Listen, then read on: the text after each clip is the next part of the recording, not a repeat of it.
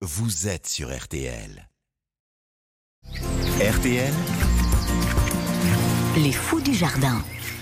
Bon réveil à tous, merci de nous rejoindre en ce dimanche matin direction Balma près de Toulouse pour un jardin pas comme les autres, le jardin familial de Périol. On y compte 200 parcelles clôturées de fleurs coincées entre le périph et le terminus du métro, terrain euh, survolé par les petits avions de l'aéroclub tout proche. C'est tout de même un havre de paix et- de Ah ouais? biodiversité, bien plus qu'un jardin, une institution qui date euh, de la fin du 19e siècle, un, un héritage des jardins ouvriers. Bonjour Patrick Tégéraud. Bonjour à tous. Vous avez visité ces jardins en compagnie de la secrétaire de l'association Valérie Jourda. Oui, Valérie est une passionnée. Elle nous présente cette mosaïque de jardin très bien organisée qui a une vocation nourricière. Alors, priorité absolue au potager. Nous avons un règlement qui dit que la parcelle euh, doit effectivement servir à nourrir la famille. Euh, elle doit être exploitée à peu près à 80% en production potagère. Même si on voit beaucoup de fleurs. hein. Même s'il y a beaucoup de fleurs, mais ça c'est autre chose, c'est une question de biodiversité. Il y a 15 ans, il n'y avait pas de fleurs. Ah bon? Parce que, bah oui, parce que c'était vraiment une population beaucoup plus, euh, beaucoup moins mixte et que, qui vraiment euh, produisait pour euh, se nourrir. Et puis on parlait moins de biodiversité et des choses comme ça. Vous éditez votre feuille de chou, Oui, monsieur. l'a bien nommée. J'y ai vu qu'on y apprenait à économiser l'eau. Oui, oui, oui. Depuis plusieurs années, on y apprend bah, à économiser l'eau, à avoir un sol vivant, Mhm. à ne plus utiliser donc le, le motoculteur, euh, à faire pousser des engrais verts. euh, et depuis un tout petit peu plus longtemps, on y apprend à cultiver sans pesticides. Là, tout d'abord, avant d'aller dans mon jardin, euh, là, vous avez la cabane commune Ah oui. Où tous les matins, mais nous sommes arrivés un peu tard, une quinzaine, voire une vingtaine de jardiniers viennent prendre le café systématiquement tous les matins.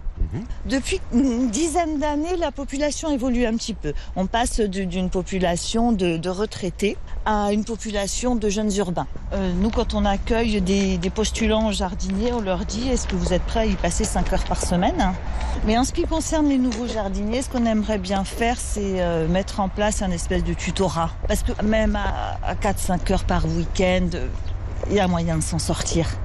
Mais quand on ne sait pas faire et qu'on découvre tout en même temps, c'est compliqué. Quand il fait beau, il y en a qui sont là 8 heures par jour, du matin au soir. Parce que le matin, il y a le café, après on va pote d'un jardin à l'autre, l'après-midi, ils jouent aux boules.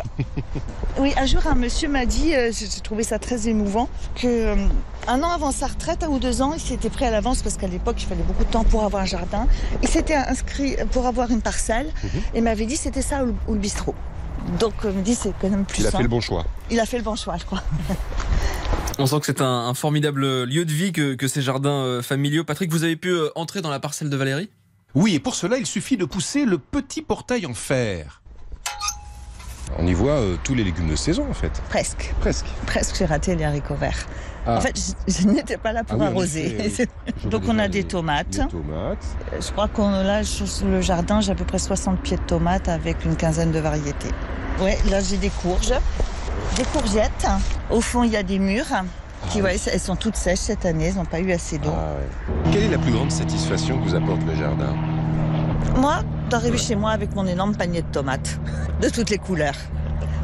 En fait, au départ, j'ai pris un jardin euh, sur un coup de tête avec des amis, euh, avec deux copains à 3 heures du matin. Ah bon? La soirée était agitée La euh, soirée était un peu agitée. Euh, Donc, on, on a eu ce jardin. Et finalement, c'est avec mon mari qu'on l'a repris. Mon mari qui n'était pas du tout, du tout euh, euh, favorable au projet, ni intéressé au départ. Et en fait, c'est lui qui s'y tient le plus. C'est vrai qu'on a le jardin depuis 10 ans. Et il y a 10 ans, on parlait pas encore de paillage au sol, de sol vivant. Et tous les deux, on s'est beaucoup intéressés à ça. On est allé à des conférences, on, on- Vous êtes devenue une experte en jardinage. un petit peu. Le soir, on mange souvent ici, on fait des barbecues, on mange avec d'autres jardiniers. Enfin, voilà, c'est un besoin d'être et de faire ensemble. On referme. Et puis sur des parcelles dédiées, ces jardins accueillent aussi les élèves des écoles des alentours et des associations d'insertion. L'association des jardins de la Garonne doit faire face à un véritable engouement. La plupart des parcelles de 200 mètres carrés ont dû être dédoublées et malgré cela, il y a plus d'un an de liste d'attente avant de pouvoir donner le premier coup de pelle ou de râteau.